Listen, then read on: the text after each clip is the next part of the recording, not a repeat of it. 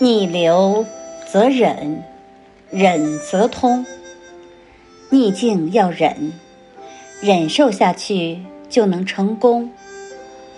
俗话说得好：“小不忍则乱大谋。”小事情不去忍，那么很可能会误了大的事情。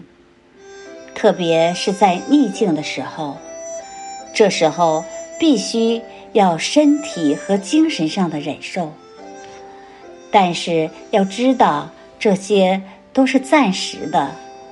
从古至今，那些成功的人，无不都是忍。